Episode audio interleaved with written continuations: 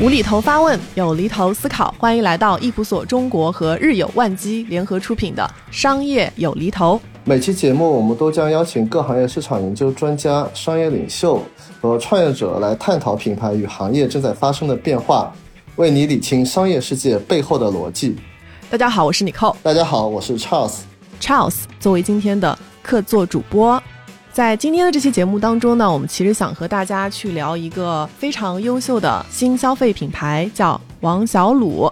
那说到王小卤啊，大家可能会自动联想到他们家的虎皮凤爪。那相信大家可能也多多少少有看到过他们家的广告，非常的好玩无厘头，看完也觉得有一点上头啊。那在今天的这期节目中呢，我们就想和大家一起来挖掘一下王小卤看似无厘头。背后的一些思考，我们来看一下这个品牌另外的一面。那作为一个新消费品牌，我们也非常想跟他们去学习啊，如何在四年的时间内成长成为全国虎皮凤爪销量第一的品牌。下面呢，我们就来欢迎今天的嘉宾啊，张泽。Hello，大家好，大家好啊！我介绍一下，我是王小鲁品牌中心总经理张泽，很高兴能够来到商业有里头，与大家共同来交流和分享。然后希望今天的呢分享能够给大家带来一些收获。嗯，欢迎泽哥来到我们的节目。为了帮助我们大家更好的去认识到王小卤这个品牌，我觉得我们要不还是先从这个源头开始聊起，因为从王小卤这个名字就能看得出来啊，切的是卤味这个赛道嘛。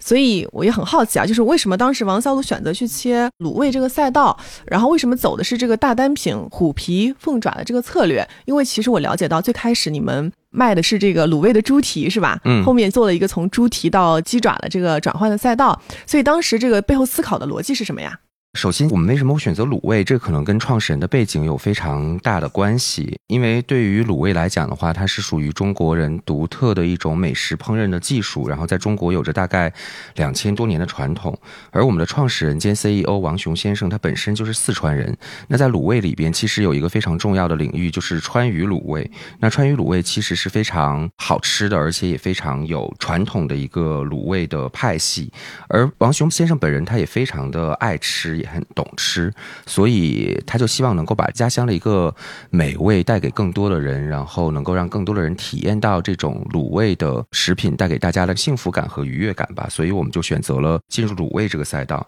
但是，一开始的时候，我们其实是进入的猪蹄这个赛道啊，因为一开始王总还是会觉得可能猪蹄的这个产品相对比较好吃，但是可能没有意识到的一个问题是，猪蹄这个产品相对来说，它不应该算是一个零食类的产品，它有很强的饱腹感。而且吃起来可能也不是特别的雅观啊，因为可能要对满手沾油啊，然后或者说有一些掰扯的这样一些动作在里边，所以这个产品它使用场景是比较有限的，那就导致复购的频次和流转率相对比较低。这时候呢，我们就及时的想要去转换赛道，因为如果继续做这门生意的话，可能不一定能够维持一个特别长久的一个发展，所以我们就根据当时主流电商平台，比如说天猫他们的生意参谋，我们。去看了一下前十名的卤味零食的关键词和关键数据都是一些什么，然后最终我们找到了凤爪这样的一个大的品类词，而且同时我们那个时候也经过一些调研啊，后来也跟易普所有很多的合作，其实可能每年中国人会消耗掉三百亿只凤爪，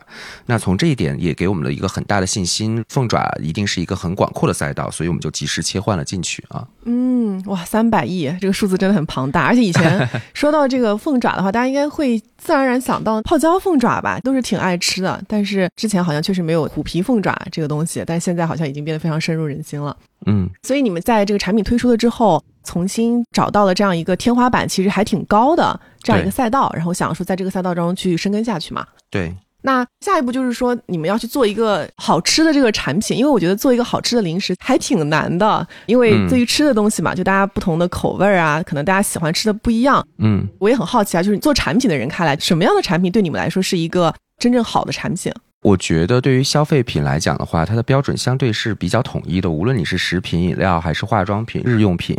决定它是不是一个好产品，最重要的因素，我觉得就在于它的复购率。呃，如果它没有很好的复购率的话，那它一定不是一款特别好的产品。可能只有一次性的消费，是因为你的一些营销的噱头、你的一些新的概念或者是功效。但是当消费者用过了一次之后，可能觉得哎不好，我不会再去买，那它一定是不能被叫做一款好产品的。那从食品的角度来讲的话，除了它的复购率要高之外的话，我们可能还会去研究一下它整个的口感、口味，然后以及具不具有这种长期食用的可能性。也就是说，我们所谓的这种上瘾性。比如说，如果你今天吃辣的东西，其实无辣不欢，很容易成瘾嘛。那所以，对于这样的一些口味的特色来讲的话，它一定是能够更好的去维持一个长期的消费习惯。所以从这个角度来讲，它就可以被定义为一款好产品。所以我们在口味、口感方面一定要做到。极致，然后在这个同时再去不断的优化和迭代这个产品，然后让它的复购率能够得到一个不断的提升。没错，其实好的产品在 Ipso 这边，尤其在我们团队，因为我们团队服务很多的食品行业的客户嘛，那其实我们是有一套方法论的总结的。刚才泽哥有讲过，就站在企业的角度，他们可能看的是复购率。那当然没错，这个非常重要。其实我们也分析了一下这几年在新零售，就是淘系跑出来的这些真正成功的品牌啊，他们基本上会有共同特征，就是他们的复购率要达到百分之三十以上。他们才有可能在这样一个激烈的商业环境当中去生存下来，这也是我们看到最近几年很多新的品牌会消失的一个原因。其实他们就是复购率没有做上去。嗯，那么驱动复购背后的那个从产品本身特征来说，我们是有三个大的逻辑在定义这件事情。那第一个就是品质，在王小卤上，它有很多东西是指向品质的，就比如说它的虎皮凤爪的个头啊，它的那个口味本身极致的感受啊，刚才哲哥也说了。那第二点呢，其实是一个我们叫趣味性。那这个其实可能后面我们讲王小卤的一些品牌啊、营销啊，我们可以再去展开聊聊。那第三个也是非常重要的一个点呢，其实是它的一个差异化。因为刚才你也说嘛，泡椒凤爪可能在凤爪里面是最先出来的，对。但是它会有一个非常大的问题，就是它走不出川渝。啊，他他离开川渝这个环境，就大家都不接受这种口味，还是很多人不吃辣的的。对对对，所以差异化这件事情，他要做到一个很好的一个平衡。我觉得王小卤的虎皮凤爪就在这个事情上做得非常好，就是说它既有一些独特的这种刚才哲哥说的，哎，成瘾性的这种辣度啊等等，但同时呢，他又没有太去追求我要一个特别的特色或者是怎样，他其实这样的话能够给他带来一个特别大的一个受众面。嗯，我觉得刚才 Charles 补充特别好。然后你刚刚说那个鸡爪个头大的时候，哎，我觉得好像也是啊。就大家其实对于鸡爪是有一个偏见的，就是没肉嘛，就感觉好像吃了没吃一样。但是好像王小卤主打的就是说，我们家这个鸡爪就个头很大，其实这肉挺多的，还是有挺多东西可以去吃的这种感觉，就跟我们之前想的还是挺不一样的。那说完这个复购率啊，其实复购率是一个很重要的一个指标，就是来看说我这个产品它是不是一个真的好的产品。那如果说啊。今天我们这个新消费品牌，我非常的有信心，觉得我已经做出了一个很好的产品，而它的复购率也是非常高的时候。那这个时候呢，我认为我想要更大规模的把它投向市场，这个时候可能就要涉及到营销了，涉及到花钱了。然后我也很好奇啊，当时王小卤，比如说你们怎么去规划你们的第一笔的营销预算啊？包括现在去营销嘛，也有非常多的这个媒介形式可以去选择。你们当时的最先投的这个媒介这个形式是什么？还记得吗？其实坦白讲，对于新消费品在最初期选择媒介投放形式的时候，可能会更加注重它的效果转化是否能够更加的明显。因为对于新的消费品牌来讲，我们的首要任务是活下去啊，并不是说我们要去做特别大的高举高打的这种广告投放，因为还没有到那个去全面的占领和影响消费者心智的一个阶段。那对于活下去来讲的话，那我们就要去寻找一些是否能够给我们带来更高的转化，同时也有一。定的曝光的这样的一些媒介形式，坦白讲，我觉得王小卤虎皮凤爪的这个崛起，很大程度上我们吃到了直播电商的这一波很大的红利。那比如说一开始我们推出这款产品的时候，其实老板就拿出了一定的预算，也可以说是孤注一掷了，然后找了一些当时天猫、淘宝系的一些头部的主播，比如说像陈杰、Kiki 等等，一经上了他们的直播间之后，整个销售的效果是非常好的，所以这也给我们更大的信心，能够去到更大的一些直播间。所以在二零一九。九年十二月的时候，我们也经过了长期的谈判，然后最终成功的打动了李佳琦的选品团队，进入了李佳琦的直播间。那李佳琦的直播间大家都知道，在当时哪怕是到现在，其实也是有非常大的流量的基础的。那它其实有非常强的广告效应和宣传的效应，与此同时还有很好的带货的效应。所以我们就通过李佳琦的直播间迅速的走入了大众的视野，这可以说是我们当时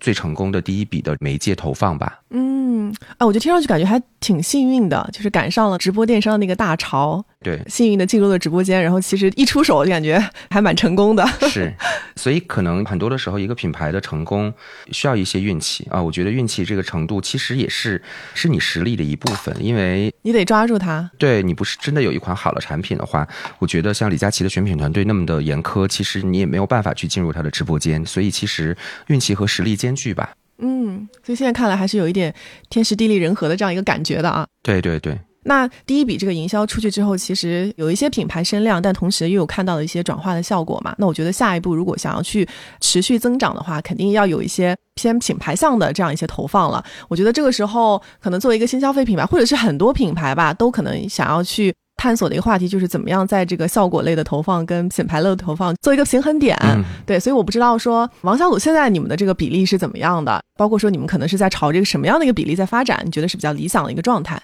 这个问题其实很有意思啊，因为很多的新消费品牌，然后现在在说到的时候都说我们要做品牌，然后我们要投广告啊，我们要持续的占领和影响消费者的心智，但是。与此同时，当真正开始推这个产品的时候，又开始说啊，我要看我的即时转化有多少，然后我要看我的 ROI 有多少，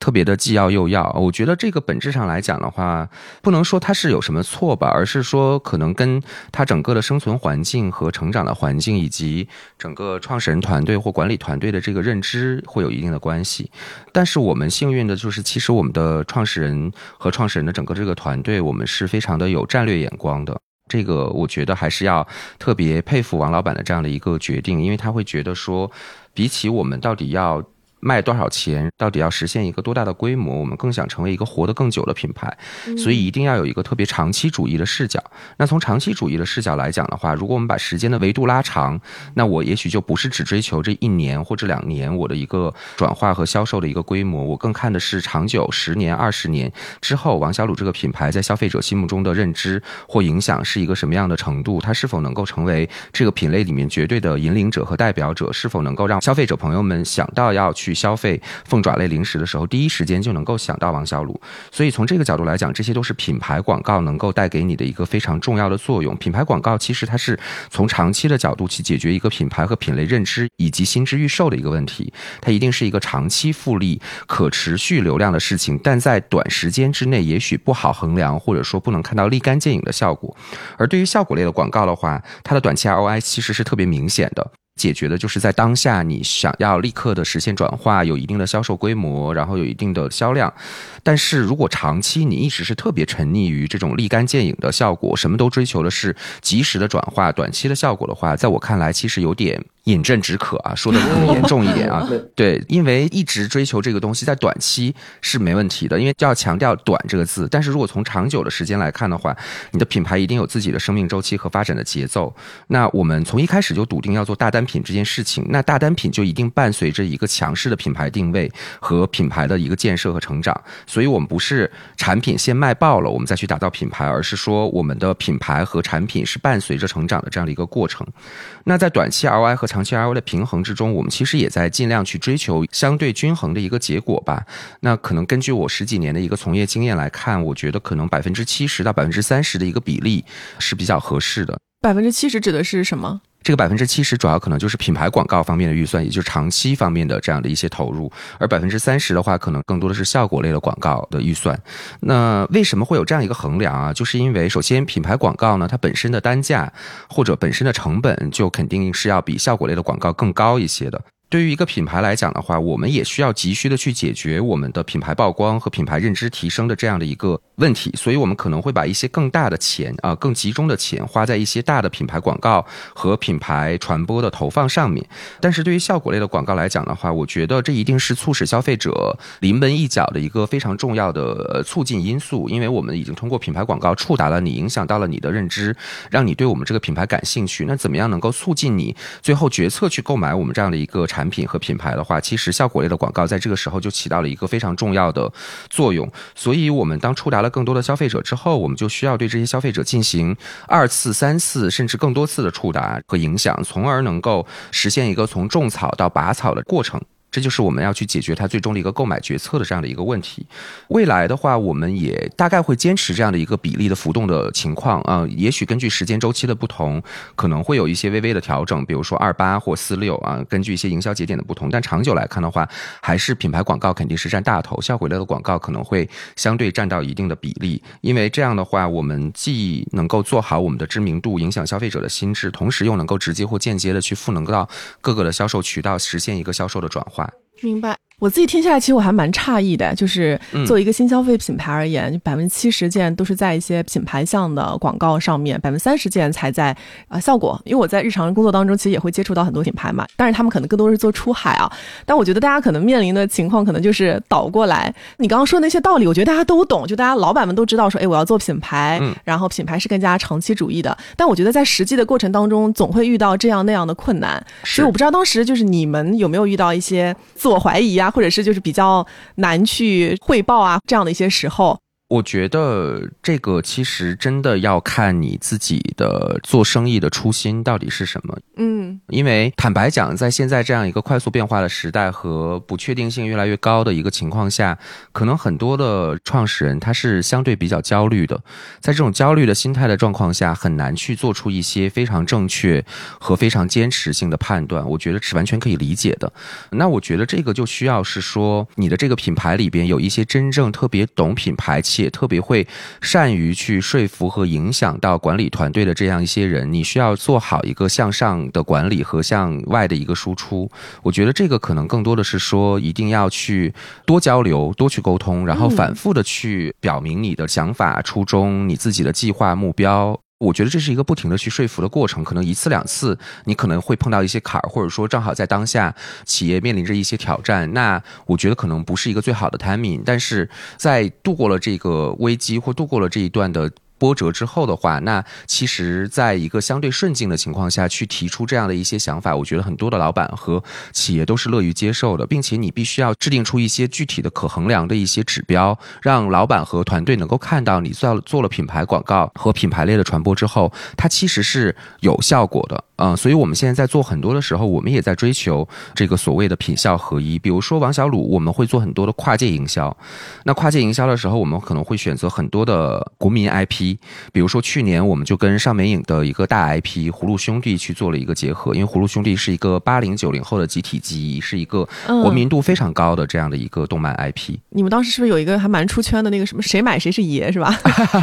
这有对对对，点意思。谢谢谢谢嗯。对，然后我们当时为什么要去做它，就是因为其实从品牌跨境营销的角度来讲的话，我们其实有一套方法论，其中一个很重要的就是我们必须要在重要的营销节点，比如说像年货节，嗯这种卖的最爆或者说需求最旺盛的时候，去选择一些跟我们调性相符合，与此同时可能比我们量级更大的一些品牌和 IP，以它的高量级和高倍数去带动我们的知名度。嗯但是如果从传统做品牌的角度来讲的话，也许我们把这个 co-branding 做完了之后，也就是做完了。比如说我们出了 TVC，出了新的产品之后，那剩下的事情可能就完全交给线下或线上的销售团队。但是我们并没有完全这样做，我们其实既管生也管养啊，就是我们会把这个 IP 拿过来了之后。去想一切的办法，看怎么样在传播的同时，能够更好的赋能到线下的渠道。嗯，刚才已经讲了，做品牌这件事情可能需要很多在品牌方面的投入嘛。那我觉得在下定了决心要投入了之后。肯定是要先有好的内容，对吧？然后我们也看到，其实哎，王小鲁家的广告真的还蛮好看的，大家很喜欢你们的广告。然后其实我个人平时也会看的蛮多，研究蛮多的。然后王小鲁很多的这个视频啊，一看也是花了大价钱去做的，然后也确实非常的出圈。所以我就想问，你们为什么可以做出这么好看的广告？这个背后，你觉得这个最核心的本质是什么？它肯定不是表面上的这个无厘头的搞笑，对吧？肯定还是有一些核心的东西在牵引着它。所以可以给大家讲讲这个核心的东西吗？嗯，其实我觉得广告本身它是要为了你的品牌调性和品牌。特质去服务的，所以你在做任何的品牌广告的时候，你一定要先从你自己想要跟消费者去传达你是一个什么样的品牌，你的风格到底是什么样的这件事情去出发。所以从这个角度来讲的话，我们认为零食本质上是一个，它其实是一个非刚需的产品，它更多的时候其实希望带给大家的是一种无负担、解压、排解一些无聊的时间，吃完了之后能够更快乐、更开心。所以从这个角度来讲呢。话王小鲁的品牌风格，它一定是一个快乐的、接地气的，能够与大家站在一起的这样的一个品牌，有点这个感觉。对，所以从这个角度来讲的话，那我们就一定会在做品牌广告的时候，与消费者更多的站在一起，与消费者更多的互动到一起去。那我们的目标受众又是很多都是年轻人啊，可能很多八零后、九零后，甚至零零后的年轻人，那他们可能更关注的是一些特别有噱头、特别快乐，尤其是在过去的这三年，其实大家可能过得都会有点压抑或者是苦闷在里边，所以我们希望在这个过程之中，能够带给大家在在相对灰暗的这样的一个时期，有那么一些些光亮，所以我们从。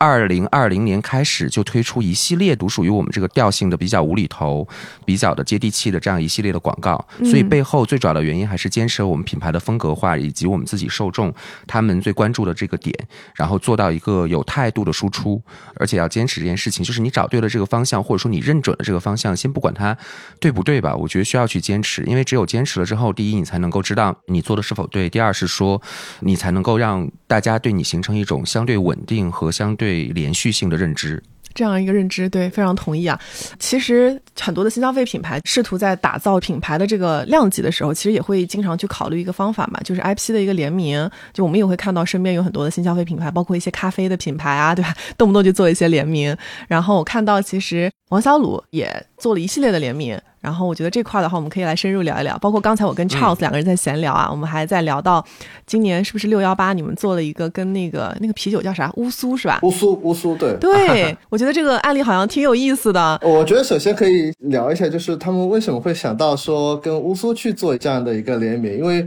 其实啤酒和凤爪之间虽然说听起来很有联系啊，但因为我们王小鲁的凤爪是个零食嘛，那么跟乌苏这样一个是怎么去想到这件事情的？而且我对那个乌苏有一个印象，就是它个头特别大。对，是的，是的，是的。Charles 问的这个问题，又问到了我们本质上的一些洞察，因为关键点其实是在于我们在做跨界营销的时候，或做 co-branding 的时候，我们其实有一套自己的方法论。首先，第一，你要在一个重点的营销节点，那六幺八是一个重要的营销节点。第二，你要选择一些跟自己的品牌调性相契合，或者说给人一种能够是出乎意料，但是仔细一想又情理之中的这样的一种感觉的品牌去相结合。嗯。第三是说，真正能够跟这些品牌去玩出一些有声量。级的动作或者是事情，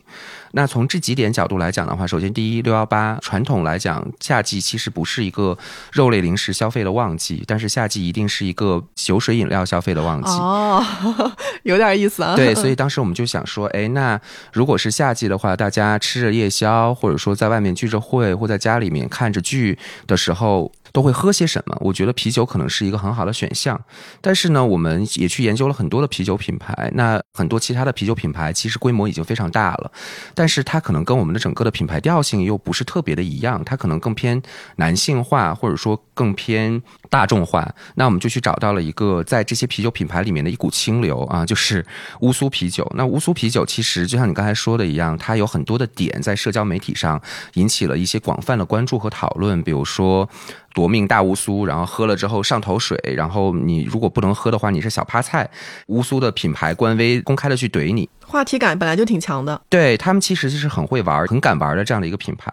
那所以从这个角度来讲，我们就会觉得乌苏其实跟我们的灵魂本质上是一致的啊，都是一个喜欢玩梗，然后喜欢与消费者互动在一起的这样的一个品牌。与此同时的话，我们又会觉得说，好吃这件事情，我们怎么样能够把它表达的更加的具象化，引起现在年轻人的一些关注？那我们就去研究了现在年轻人的一些情绪关注点，其中有一个点就是特别的喜欢上头，或特别的喜欢发疯文学。对，所以其实酒精天然对你的这种刺激性，就会导致你容易上头，容易在喝酒之后做出一些可能平时不敢做，但是做完了之后又会非常爽的一些事情。那所以经过这个洞察之后，我们就是说，那我们可以跟乌苏一起去做一些特别有意思的上头的事情，所以最终选择了跟乌苏去结合，然后做这样的一个事件营销。嗯，所以背后还是有一个自己的方法论的，就是为什么我会选这个 IP，为什么我要做这个事儿。对对，包括也有一个非常明确的时间节点，对吧？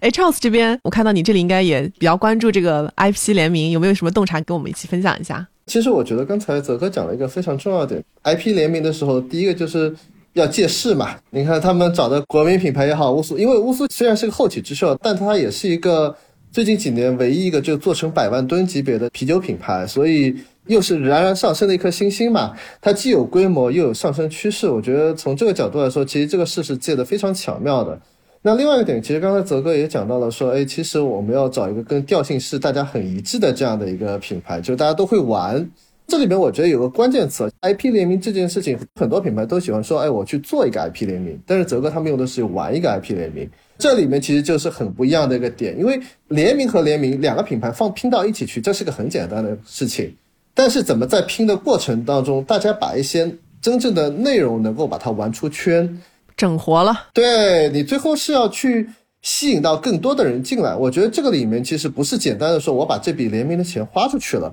而是我花的过程当中，品牌方他是要花很多的心思去整这些内容的东西，而且这个内容一定是要出圈的，因为你只是在自己。原有的这个受众当中，你去玩这些东西，其实它没有太大的一个意义，因为你普通的广告也能触达他们，还是要去实现破圈。对，这种破圈的方式，其实我觉得才是非常重要的。玩这个词，其实我觉得是做 IP 联名里面非常重要的一个精髓。但我这里面非常好奇的想问一个问题：泽哥，你们做 IP 联名里面有没有一些觉得是可能是一些坑，就是你们遇到过的坑、踩过的坑，可以做一些分享吗？呃，我觉得这是一个特别挑战的问题啊。或者是给我们讲一个之前王小鲁做的 IP 联名，觉得不是很满意的一个案例。但是我觉得，呃，这不是凡尔赛啊，可能就是我来了之后还没有在 IP 联名上踩到太明显的坑。但是在我来之前的时候，可能会有一些。但是那个时候可能更多的是说，我们没有找到自己的方法论，然后。同时，我们的体量也比较的小，那我们如何能够去撬动别的一些品牌或别的一些 IP，愿意跟我们玩在一起？这件事情其实是比较难的。所以当时我们可能更多的选择了一些新消费品牌的一些其他的品牌，或者说一些相对来讲规模和体量没有那么大的一些品牌，可能跟我们的品牌特质也不是那么的有关系，或者说观感性不是那么的强。从这个角度来讲的话，我觉得可能这些联名相对来讲它的效率就会比较低一些。无论从曝光传播的效果，还是说从销售转化的效果，可能都会相对差一些啊。具体的例子我这里就不举了，因为。过眼云烟嘛，理解理解。对，过去就让它过去吧。我觉得可能跟品牌的发展阶段有关系。对，我觉得千万不要踩的坑就是不要过分的去追求对方是不是规模够大，然后这是第一。第二是不要过分的去追求对方是不是能够自带这个流量的效应，更多的还是说要跟你自己的这个发展的阶段和品牌的特质要结合在一起啊。我觉得这才是最重要的。而且我觉得这个事情可能还是要去形成自己去选这个 IP 的。一些方法论，对对，就是还是要先把自己的内核找准了，那这样的话，可能才去找一个跟你去匹配的这个 IP，然后能把这个事儿给玩开。对对，其实我们在选 IP 这件事情上非常的慎重和谨慎。就比如说，当我们要去做这件事情的话，我们会根据我们这个方法论去在全国范围甚至世界范围之内去选择这个 IP。就像去年我们为什么最终选择了葫芦兄弟？其实进入到我们的整个的候选的 list 里边的动漫，其实有二百多个，然后我们最后从二百多个里面千挑万选选出了葫芦兄弟。对，当时有没有一些考量，比如说怕它不会火啊，或者是离大家有点远啊？有没有这样一些纠结的点？首先，第一点，我们觉得他。爆不爆这件事情其实是玄学了，就跟一个明星他能不能大红大紫，我觉得这个跟自己的这个命格或 或者说一些玄学的成分有很大的关系啊。就是爆不爆这件事情我没有办法去笃定，但是至少我觉得他的声量不会差。为什么？就是因为葫芦兄弟本身是一个记忆度和辨识度非常高的 IP。更加重要的一点就是，我觉得在春节过年的这个氛围之内，葫芦兄弟其实能玩出很多的梗啊，比如说我们说过的“谁买谁是爷”，因为葫芦兄弟里面最有名的一个梗就是爷爷爷爷，对吧？就天天我要去救爷爷，我要去找爷爷，对。然后爷爷那个角色又在葫芦兄弟里面是非常重要的一个角色，家喻户晓的角色。与此同时，葫芦兄弟是七种颜色，所以它在包装上面、在堆头陈列上面、在视觉形象上面就可以做得很出彩。因为在过年的时候，可能都是一片红的情况下，如果你是一个五颜六色。色彩缤纷的一个陈列和堆头，一个产品的包装，它往往可能会更抓人眼球。从这几个角度来讲的话，我觉得它是特别适合在去年过年的时候去做的这样一件事情。还有一点，葫芦兄弟，葫芦本身在中国就是一个吉祥如意的代表，它寓意着福禄。所以从这个角度来讲的话，我们觉得葫芦兄弟在过年的时候，它也有很好的一个寓意的谐音梗，带走葫芦，全年福禄或者收获福禄等等这样的一些美好的寓意在里面。过年的时候，谁不喜欢一些吉祥话，或者说？美好的寓意的东西在里面呢，所以我觉得去年我们做这样的一个选择，是基于这样的一些考量。嗯，目前看来其实也确实非常成功的。然后说到这个王小鲁啊，我觉得大家可能也都会注意到，你们做了很多的娱乐营销大剧里面嘛，就有会有你们的广告，而且很多的植入也真的蛮魔性的。对，我觉得这块我们也可以跟 Charles 一起来展开聊聊啊。首先啊，我觉得特别有意思的就是说，为什么你们当时就能判定说追剧就是一个非常强的。用户的消费的场景，因为我觉得你得先判定成功嘛，你不判定成功，你没法去花大价钱去投广告，对吧？而且这个广告一看就不便宜，所以当时是怎么找到，就怎么确信说这个场景是一定要去抓住的呢？我觉得这一点，Charles 应该特别有发言权，是吧？对对对，因为我要特别感谢易普所，因为我们最终选择这样的一个场景，其实是遵循了易普所的一个建议和他们的一个很客观的一个调研结果。这个我们请 Charles 来说一下吧。好的，Charles 给我们仔细的讲一讲是怎么找到这个场景的。是这样，就是我们当时在团队当中，我们去看，因为这是一个临时赛道嘛。那从我们过去很多的经验，就是零食饮料赛道它有两个非常重要的场景，一个是晚上的我们叫屏幕时光。那还有一个就是下午茶的时间，这两个是几乎占到零食赛道销量的大半壁江山吧，七到八成的消费都是在这两个大的场景下面。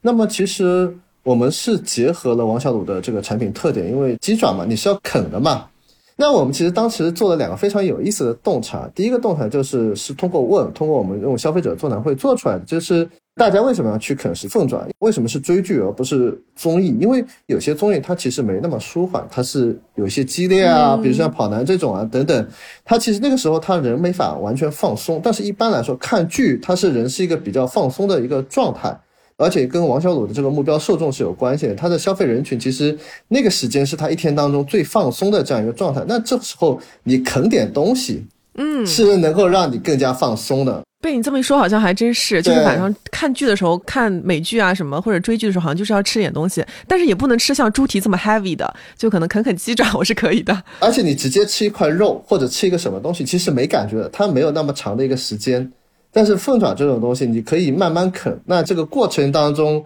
其实让你更加的放松。因为我们从消费上来说，我们通常有个叫双重效应，比如说你放松加放松，或者刺激加刺激。那这些都是给你带来一个更强的一个感官的愉悦，就是刚才泽哥说的这种上瘾性，它是会被放大这种效果的。那么，所以我们首先从这个角度，我们找到了这样的一个场景。那第二个呢，就是我们那天给消费者开座谈会的时候呢，我们会在他桌上放了好多的零食，然后让大家会过程当中边吃边聊嘛。嗯，每个人都会吃了一堆东西，然后我们就会发现，哎，其实凤爪它有个非常大的一个点。你看啊，它又是咸的，它可以跟一些甜的零食做一个补充。比如说你吃点甜的果冻之类的，你啃啃凤爪，哎，这个甜和咸有个补充。然后同时呢，凤爪这个从感官来说，它又是那种就是有一点嚼劲的，嗯。那么其实在这个过程当中，它和很多都是百搭的，它和其他的肉类也可以搭，和其他的一些糖果类的也可以搭。所以从追剧这个场景来说，它的角色又是非常重要、必不可缺的。结合这两点，当然我们背后还有一些数据的验证。最后，我们建议王小鲁其实是可以在追剧的这个场景去做很多的投入，这个是非常契合的一个点。哦，原来是这么来的。我还在想，就是为什么是追剧而不是追综艺呢？因为后来我一想，其实很多综艺它也不是天天有的呀，对吧？一个季度有一次或一个季度就完结了，但是剧可以天天追啊，所以这个购买的频次就可以上去了。我觉得这个场景真的找的蛮准的，因为很多时候你想要去触达你的目标用户，你其实就是要去找到这样一个非常强的消费场景。就如果你连这个场景都抓不住的话，那其实还蛮可惜的。对。其实我们蛮幸运的，第一是幸运在得到了非常专业和权威的这个建议，然后第二是说我们其实也比较敢去尝试，因为光有了建议之后，如果你不付诸行动的话，它也就是一个想法而已。对，所以从这两个维度来讲的话，我们得到了正确的建议，同时我们又敢于付出行动，最后一定会取得一些我们令我们自己还是比较认可和满意的一些效果。嗯，刚才我们也聊到关于这个品牌广告的事情。你也提到，就是它其实会涉及到一些这么指标的衡量嘛。那刚才有提到你们找到了这个非常强的消费场景之后，那下一步我下定决心我要去投放，我投很多的大剧。那其实像这一类的品牌投放，它是很难在一个短的时间内就是直接的看到一些。效果的，但是它其实又很贵嘛，老板肯定还是要问钱到底花到哪儿了，对吧？花的值不值？所以我不知道就是怎么去衡量这个效果啊，就是有没有一些这个方式呢，可以让老板觉得，哎，这个可以继续投。其实衡量的效果有比较传统的衡量，也有我们自己的一些内部的指标。传统的衡量方式其实跟各家品牌一样，我们在投品牌广告上面，我们肯定想要去看 CPM，就是所谓的千人触达成本。嗯。CPM 越低，就证明你这个广告投放的效果可能也是越好的。与此同时，我们可能还会去看整体的曝光量啊，这是一些比较传统的维度。还有一点，就是因为我们在每次投放大剧的时候，其实我们的广告形式都是偏内容广告的形式。所谓的内容广告，就是我们不是只是简单去喊出自己的一句 slogan，或者说。硬生生的告诉你为什么要吃王小卤，抢卖点式的广告，我们不是这样，我们更多的是要跟消费者互动到一起。还是那句话，就是我们始终要去坚持我们的这个品牌有趣的，然后懂消费者的这样的一个调性。所以我们在每一个大剧投放里面的广告语，都是根据这个大剧本身它的主演、它的剧情，甚至这个主演的受众去量身定制的。所以实际上，我们每次的时候投放了这个广告语之后，我们都会去监测，第一，在这个大剧上线了之后，当我们的广告出现之后，弹幕里面对我们的自发讨论量，因为现在大家在追剧的时候有一个非常好的。习惯就是，其实，在追剧的时候，他们是特别讲究社交互动的。而这种社交互动就是不停的在里面发弹幕。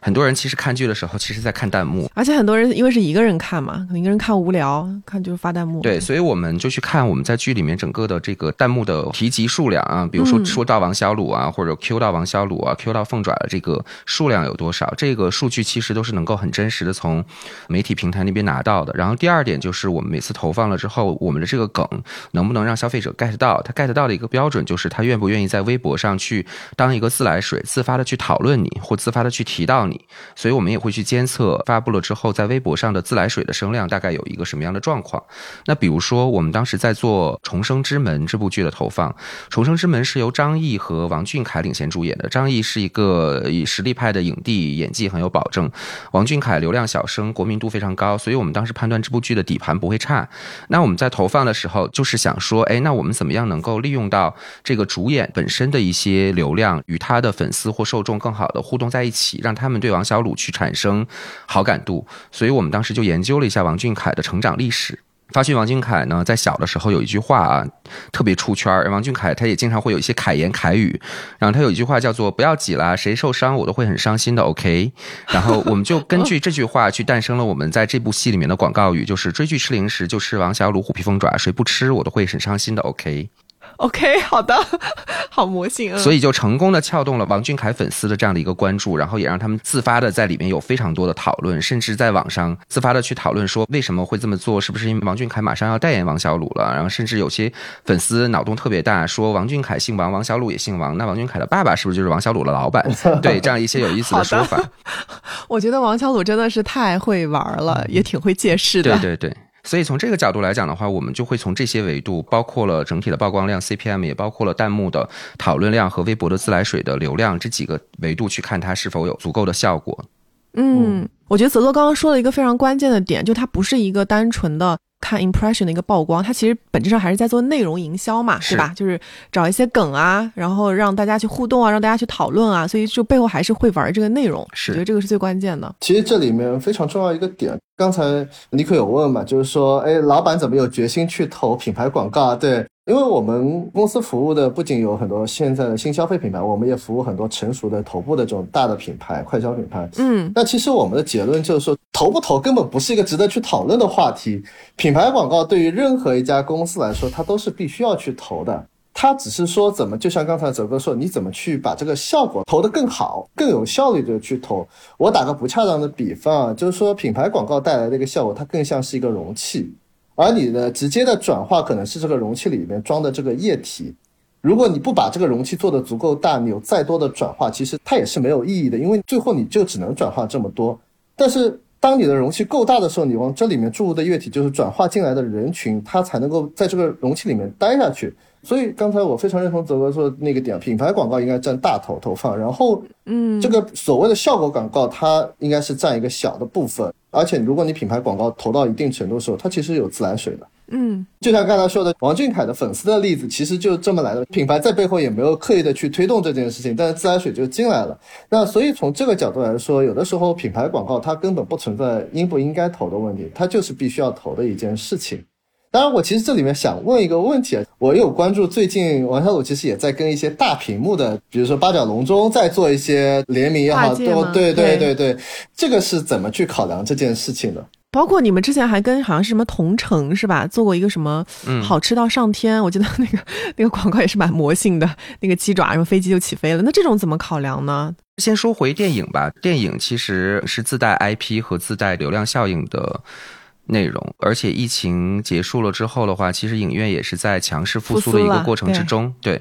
所以从这个角度来讲，我们会觉得我们希望能够以一个比较小的成本去撬动一些自带流量和自带关注度的电影，然后能够与我们有一些结合。那其实 Charles 关注到了这个，我们与很多的电影在结合，比如说我今天刚发了一个朋友圈，我们又跟《热烈》，就是大鹏导演、黄渤和王一博主演的《热烈》这个电影也去做了一些结合。我们更多的是通过一些小体量的成本的合作的形式，嗯然后拿到他们的一些官方的授权，基于他们的这样的一些。本来的 IP 自带的这些流量，然后去强化王小鲁的这个曝光的这个效应，因为我们会觉得说，其实你在做营销的时候，你需要事件营销，你需要这种内容的杠杆，然后去撬动你的传播，但与此同时，你还要保持一个可持续的，然后频繁的一个曝光量，让消费者能够无处不在的去看到你。那我们觉得，如果电影这边的合作，我们有一些简单的合作的形式，能够去保持一个持续的曝光的话，它其实是一个特别好的形式。我们之前还跟封神也做了类似这样的合作，就首先第一，王小鲁特别会蹭流量啊，我也发现了，而且蹭的都还挺准的。对，然后第二是说，我们会觉得说，因为我们打了追剧的这个场景，这个强心智，而电影其实本身来讲，它也是追剧的一个升级版或者延伸化。电影的受众绝大多数来讲，也是我们的消费者的受众，因为我们的消费者大多数是十八到三十六岁的女性，而中国电影市场的主流消费群体其实也是女性观众。然后，所以从这个角度来讲的话，我觉得人群是特别 match 的。做一个受众的拓展。对对对，然后说到同城的那件事情，其实很简单，就是因为我们当时做了一个广告片，然后这个广告片非常出圈儿，就是一个大飞机，然后在跑道上，然后准备要起飞，但是它不是轮子，它是两个大鸡爪。在下面 跑呀跑，就飞上去了。其实这个广告主要是想体现的就是，第一，我们的鸡爪个大肉多，因为它是飞机的轮子；第二是说，给人一个很直观的感受，就是我太好吃了，好吃到上天了。那我们就想说，你怎么样能够真正上天？除了广告本身之外的话，那你真正上天，你是不是可以去包一架飞机，然后去在飞机里面做很多的这种事件营销的梗，比如说把飞机整个装饰成王小卤的内容，然后让飞机上的乘客都吃到王小卤的这个产品，所以我们才会跟同城这样的一些旅游的第三方平台，然后去做比较紧密的合作。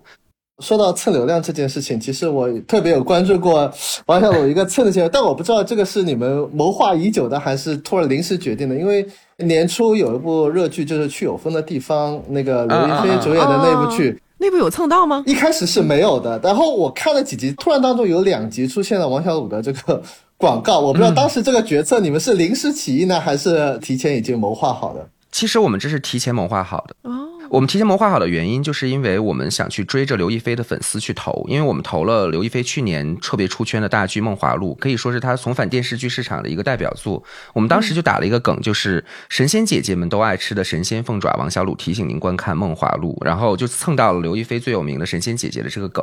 所以刘亦菲的粉丝对我们的好感度就非常高，他就希望刘亦菲接下来的剧里面都能够看到王小鲁，所以在去有风的地方，我们知道是刘亦菲领衔主演，然后又有双流量的保障，因为男主是李现嘛。所以我们觉得这个底盘肯定不会差到哪里去，而且它的题材也是一个相对比较，就像 Charles 说的，它没有那么激烈，是一个比较慢生活的，然后在乡村去创业、体验生活的这样的一个。剧情，然后所以我们就会觉得跟我们挺契合。但是我们为什么没有从一开始去投放它？就是因为我们也想去关注一下这部戏整个的流量啊。所以我们其实很早就做了决定，但我们也会去关注这个流量，关注这个流量起来了之后，觉得这部戏哎值得投，那我们再去及时的去下单啊。这这 对，然后从这个角度来讲，也有蹭的因素在里边了。对，所以我们当时投放了十集，然后取得了比较好的效果。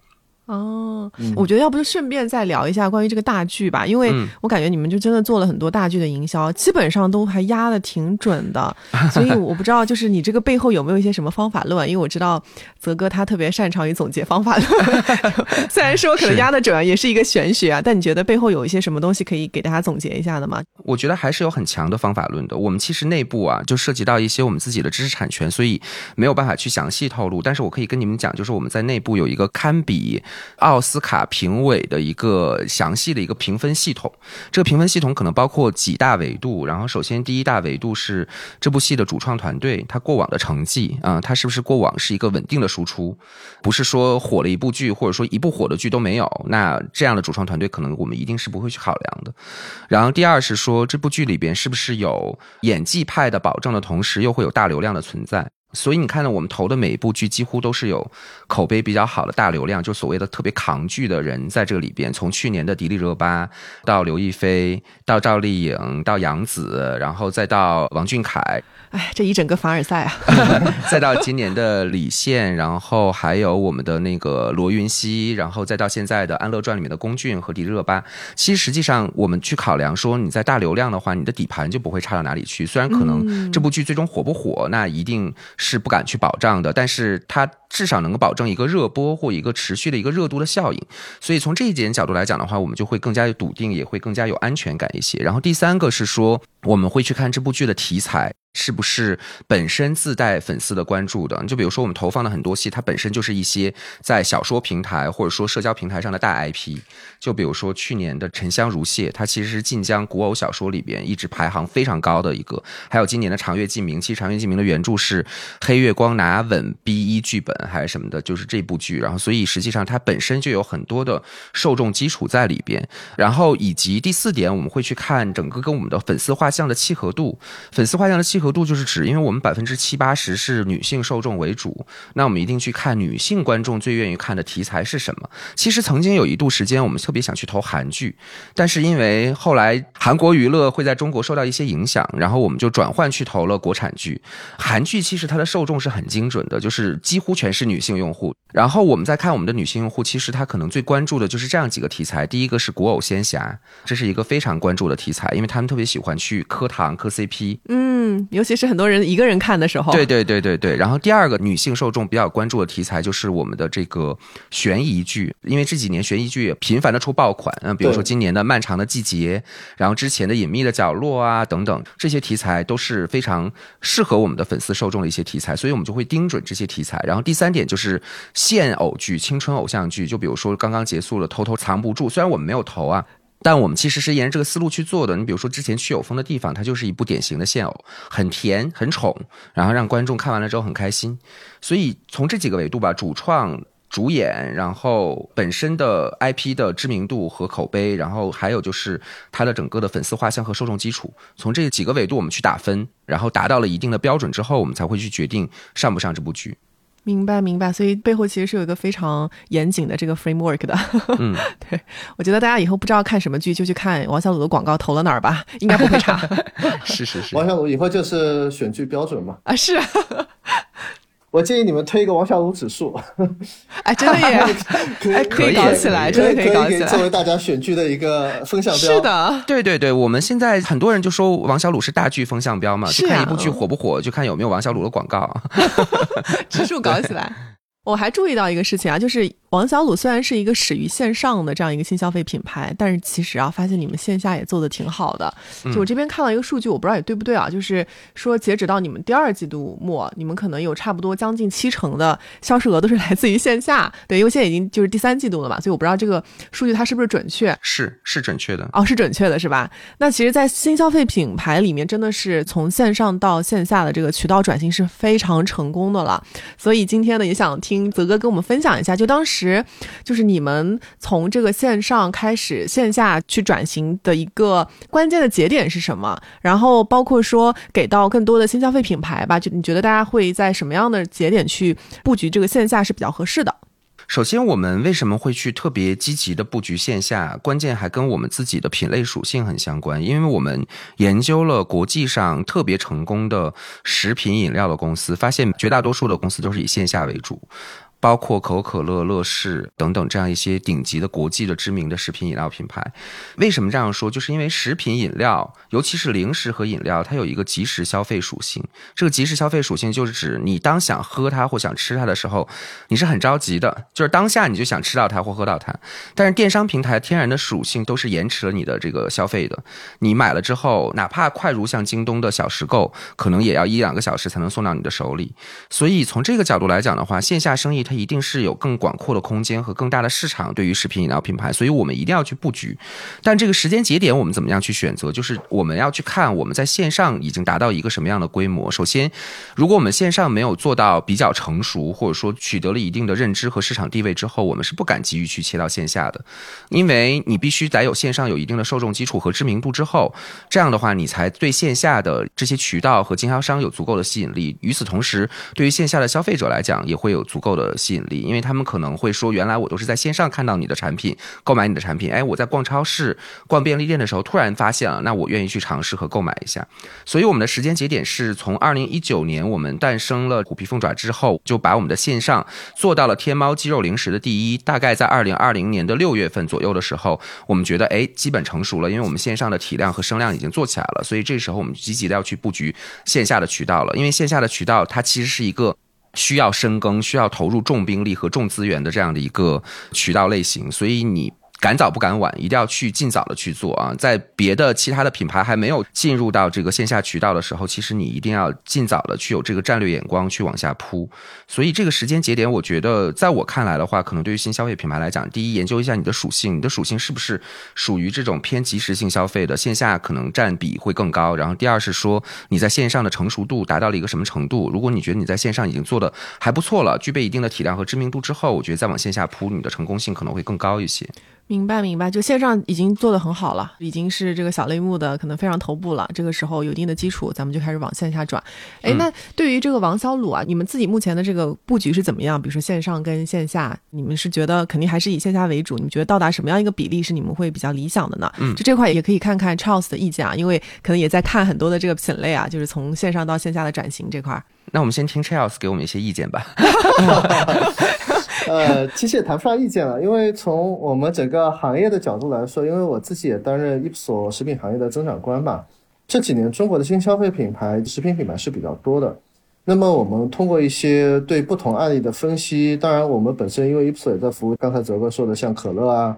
乐事这样的一些品牌，所以我们结合头部品牌，结合中国新消费品牌的自己发展的一些特征，其实现在中国的新消费品牌你要做到一个亿，基本上是很容易的一件事情。但是再往后走，比如说你到哪个节点往线下，其实对大家来说都是一个挑战。那么从我们的分析和一些论证来说，当然不同细分品类可能会有些差异啊。那基本上你做到三个亿左右，你就必须要走线下了。你再不走你就晚了。为什么呢？第一方面就是你线上的流量，你能用的流量可能用的差不多了。你继续去进来的流量，它大概率都是一些薅羊毛的羊毛党，你留存不住的。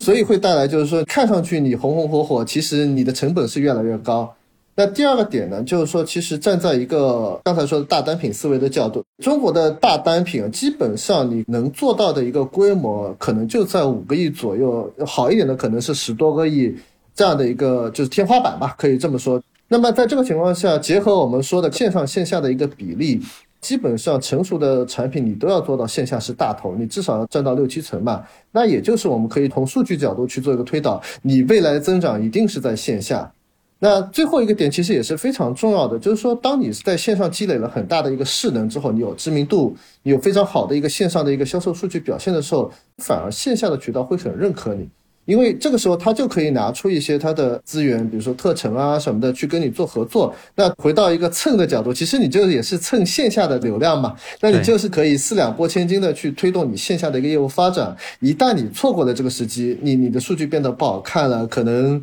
整个的复购好像也没有什么太大增长的时候，你再去线下去做切换的时候，这个时候反而是比较麻烦的一件事情。但如果说说要给一些什么建议的话呢，我觉得王小武就是个非常好的例子。就是因为我跟他们在一起好几年了嘛，其实我看到一个非常重要的点，就是很坚定。这个坚定两个字看上去简单，但不是谁都做得到。但是我觉得从他们王雄创始人到整个团队，坚定这两个字做的非常的扎实。这个其实也就是我一直说的长期主义，长期主义这个不是靠嘴上喊出来的，真的就是王小鲁做出来的。嗯，哎，那我和泽哥再顺便请教一下 Charles 啊，就刚刚讲到我们要转线下嘛，因为线下的渠道它跟线上真的是非常的不一样，然后也很复杂嘛。就我想问，如果这个品牌它现在确定说我要在线下去寻找新的一些增量，怎么样去实现线下一些增长？一般会从哪些维度去入口啊？去切入这个事儿啊？呃，其实前一阵嘛，我也去过王小武办公室嘛，我们也聊过线下的一些，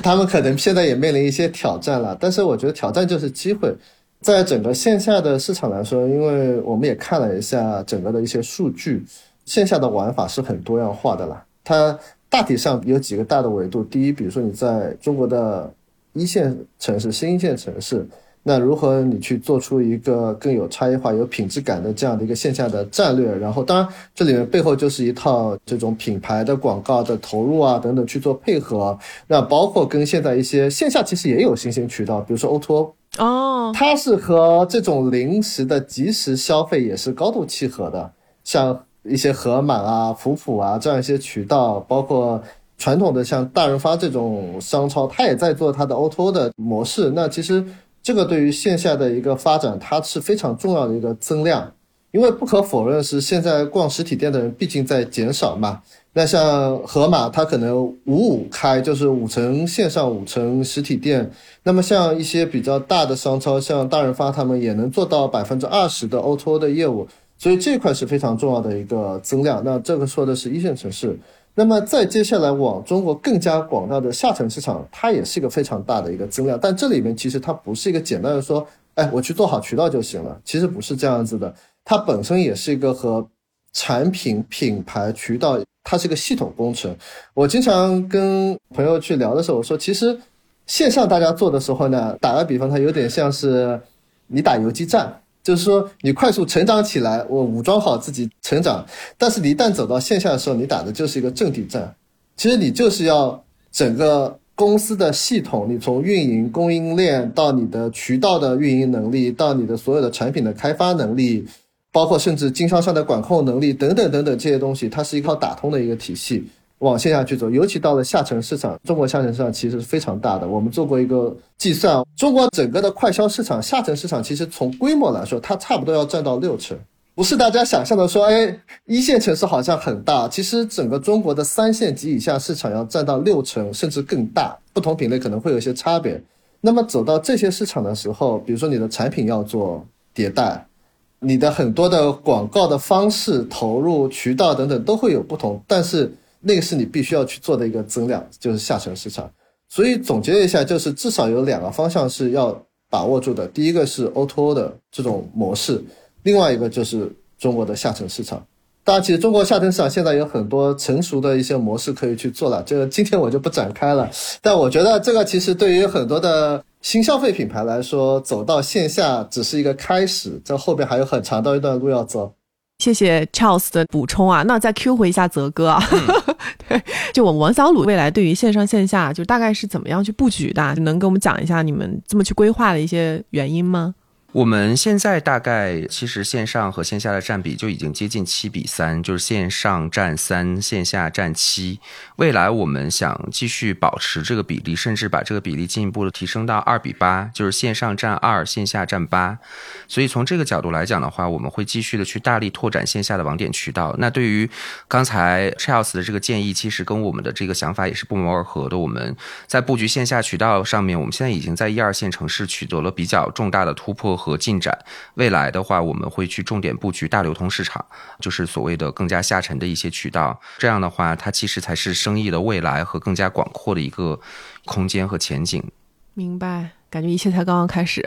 还有很长路要走。是，我们也稍微聊一下未来啊，因为说到这个王小裸，大家都会想到你们家的这个明星的单品嘛。你们有的时候也会不会就比如去担心啊，你们的这个大单品，比如有一天会不会大家不喜欢了呀？因为其实现在确实市场上还是有挺多的商家在做类似的东西的，推出这个虎皮凤爪，甚至价格可能还更便宜一点。所以我不知道你们会不会有这个担忧，担心自己的大单品有一天不被消费者喜欢了？因为其实消费者还是挺喜新厌旧的，尤其是现在年轻人选择也多。嗯。明白，我觉得这个问题特别好啊。首先，第一，我们不担忧，不担忧的原因主要是因为我们充分的认识到虎皮凤爪的这个生意盘子其实是足够大的。如果再往上延展一点，到凤爪零食的生意盘子在中国是足够大的，所以我们欢迎这种竞争，因为只有。更好的竞争，更充分的竞争，才能够把这个市场整个做得更加的欣欣向荣和往上发展，而并不是说你一家独大，其实就是一件最好的事情。然后第二点是说，我们现在还是在这个行业里边占据了绝对的领先的优势和地位的。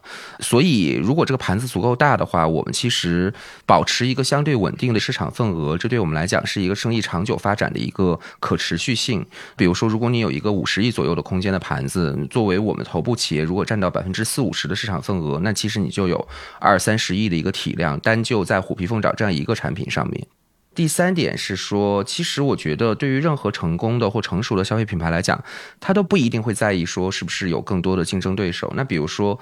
如果我们想到篮球鞋，那你可能会想到的是耐克和阿迪，但是这个世界上肯定不是只有耐克和阿迪在做篮球鞋，所以耐克和阿迪做的篮球鞋可能跟其他品牌的篮球鞋本质上来讲，从功能性、产品的实用性上面来讲没有太大的区别，更多的它的差异化体现在它的品牌文化、品牌调性、设计感等等这样一些地方，所以我觉得这是我们王小鲁的优势所在，我们会更有品牌文化和调性在里边，我们会更有设计感，更懂年轻的消费者，所以。虎皮凤爪这个空间，我们还认为是有足够的可能性继续探索。我们也会一直保持着一个非常敏锐的嗅觉，我们也时刻去关注着新时代的消费者，他到底喜欢什么，更关注些什么。所以，我们也会在提升虎皮凤爪的整个市占率和我们的规模的基础之上，积极的去探索第二曲线，但是只是没有那么着急而已。因为我会觉得。慢工出细活，对于消费品牌来讲，或对于快消品牌来讲，我一直觉得那个快指的是什么？指的是消费频次的快。但是对于一个快消品来讲，你必须要做慢功夫。这个慢功夫更多的是要打好地基，练好自己的基础，提升自己的供应链能力啊，渠道的渗透率啊，品牌心智的渗透率啊等等，这些都是需要一个长期的工作和长期的工程才能完成的。所以从这个角度来讲的话，我们会积极的探索第二曲线，但是我们没有那么着急的去上新。其实对于产品来讲的话，我们还是希望把它做到极致。像我们公司的价值观里面，第一条就是产品主义、用户至上。虽然很多品牌也在喊产品主义啊，但是我觉得在我们公司真的是把产品至上这件事情拔到了一个很高的位置。我们在外部有一个大概两千多人的真实消费者的测评团。我们任何一款新品的上市都必须要经过这个测评团百分之七十以上的用户投票愿意购买，我们才会去上这款新品。所以相对来讲，我们上新品的速度也是跟这个保证品。质和保证王小卤出品的东西一定是好吃的这件事情息息相关的，导致它的速度会有些慢。我觉得现在的慢其实是为了未来的快啊，因为你只有把你自己的内功练得更好，你的供应链体系建设的更完善，你的渠道铺得更广更深，你的品牌心智渗透率更大，你的产品做得更好吃，那才会让你的。整个的这个公司或业务的发展基业长青，就像我刚才说的那句话一样，我们比起想做成一个多大规模的公司来讲的话，我们愿意做成一个活得更久的公司，做成一个百年老店。嗯，哎，我觉得泽哥说的特别好，已经把这个利益拔得非常高了。谢 谢谢谢。这样子这边有没有什么补充啊？因为你跟泽哥其实也合作很久嘛。嗯，对于大单品这件事情，我觉得其实不应该是一个担忧啦。对于任何一家公司来说，如果你有一个特别厉害的大单品，你能够做到十个亿，对对对对，我 我非常认同一个点，就是说所谓的第二增长曲线，它不是靠快就能做得出来的，它一定是一个比较稳，依托在你有一个第一大单品的基础上，然后你去培育你的第二增长曲线，第二个大单品，第三个大单品，这样子才有可能确保后面的单品能够逐渐的去成功。所以在这个点上面呢，其实我觉得非常值得借鉴王小鲁的有一个思考，就是说，当你在把一个渠道去做深的时候，其实很多企业都会有这个想法，说，哎，我在这个里面继续做下去，这个空间有多大？然后我是不是要马上去找一个下面一个产品？其实不是这个样子的。结合王小鲁的这一套东西，你会看到说，当你有一个好的产品的时候，无论从渠道的角度，从你品牌成长的角度，其实你的空间都是很大的。所以不用过度的去担忧这种竞争的一个问题，因为所有的竞争最后大家都是把这个市场规模做得更大。但在这个情况下，当市场做的规模更大的时候，你有一个足够强的一个产品力，然后你又是个赛道里面领先的一个品牌的时候，这个市场增长的，就比如说增长一百个消费者吧，其实可能大部分都是被你这个品牌、被你这个领导的品牌所获取的，因为你有足够强的产品力、足够强的品牌，别人即使是常为竞争对手的，比如说虎皮凤爪。当他有一天来尝试王小五的虎皮凤爪的时候，他就会被吸引。那在这个情况下，所谓的竞争吧，其实更多是大家在共同在驱动这个品类的一个成长。但这里面就是有个小小的问题，我跟泽哥讨论一下，就是说，其实从未来的角度来说，当然所谓单品的概念，我觉得我们可能也是有一个不同的点了，就是很多大家会比较简单粗暴理解单品就是一款产品。那么实际上，我们的观点就是说，单品是一个产品矩阵，它是个产品矩阵的一个概念。不知道未来王小鲁在一个产品矩阵的规划上面，特别是凤爪这一块，是不是会有一些？当然，如果不方便说，也可以不说啊。就是你们的考量是怎样的？现在好像就是看到你们的凤爪，就是会有不同的。口味儿对吧？对，然后也在教用户，就是有一些不同的吃法，什么加热啊什么的。对，所以不知道在这块上会有些延展是吗？但我觉得 Charles 问的这个问题非常的好，在我们看来，大单品不是指的是一款产品，它一定是一个产品矩阵，是一个全家福、全家桶。那我们在这方面的话，我们最近在一直对标和学习一家非常优秀的公司，就是乐视。其实乐视也是一个典型的大单品公司。他做的最大的单品是薯片，大概会占乐视整体生意的百分之八十左右啊。它一年有一百二十个亿，其中将近有一百个亿以上的规模是由薯片带来的。但我们可以看到，乐视的薯片在任何一个超市的货架上，它都是。非常非常多元的，有很多的口味，有很多的包装，不同的规格可以供你去选择。所以从这个角度来讲的话，我觉得虎皮凤爪其实是完全有机会去对标学习乐视的这样的一个产品布局和结构的。我们也在未来会去保留我们的核心的口味的基础之上，比如说最普适性的卤香味，因为它不辣，所以全国各地的人都可以吃。还有我们的消费特别好的香辣味，这是我们的复购率特别高的核心的大单品。保持这样一些大口味的同时，我们会积极的去推出更多的地方性口味和噱头性口味。它可能是一些限定性的口味，比如说就在这个时间点或就在这一段时间有，过去之后就没有了。那为什么这样做的原因，就是因为我们希望通过这些新的口味和新的产品的组合，能够去带动我们整体的销量的提升。第二点是说。我们作为一个大单品公司，我们必须要有新的故事和新的内容产生。那我们有了新的口味和新的规格之后，其实是能够更好的跟消费者在这方面有沟通和讲故事的。那从这个角度来讲，我们需要更多的新的口味和新的规格的产品来丰富我们的产品矩阵，让消费者有更多的选择，让我们的故事能保持一个常变常新的这样的一个状态啊。所以未来我们在这个上面其实还是有很大的空间和很多的可能性要去做的。对这个大单品，它不是一个 SKU，它更多的是一个产品的矩阵，就可以不断的迭代发展，然后给消费者带来全新的体验。对，是好的。今天真的聊得非常的开心啊！我觉得跟两位的聊天当中，我真的是重新认识了王小鲁啊。之前就是看你们的广告啊，觉得非常的上头，非常的有趣啊。但今天通过聊你们的产品啊，包括你们对于品牌的规划理解啊，包括说在渠道上面你们的一些这个未来的规划，就看得出来，王小鲁确实是在产品上真的有极致的较真，还有就是你们对于长期主义的这样一个执着。然后还有就是你们看到的这个趋势之后，会立马抓住这个机会，真的去把它做到了。我觉得特别的不容易，非常的开心能跟大家有这个交流的机会啊。然后也希望今天的这个分享能够给到我们的听众一些新的思考和灵感。行，那我们要不今天就先聊到这儿。好，感谢两位，感谢张泽，然后感谢超，谢谢泽哥，好，谢谢谢谢谢谢谢，拜拜拜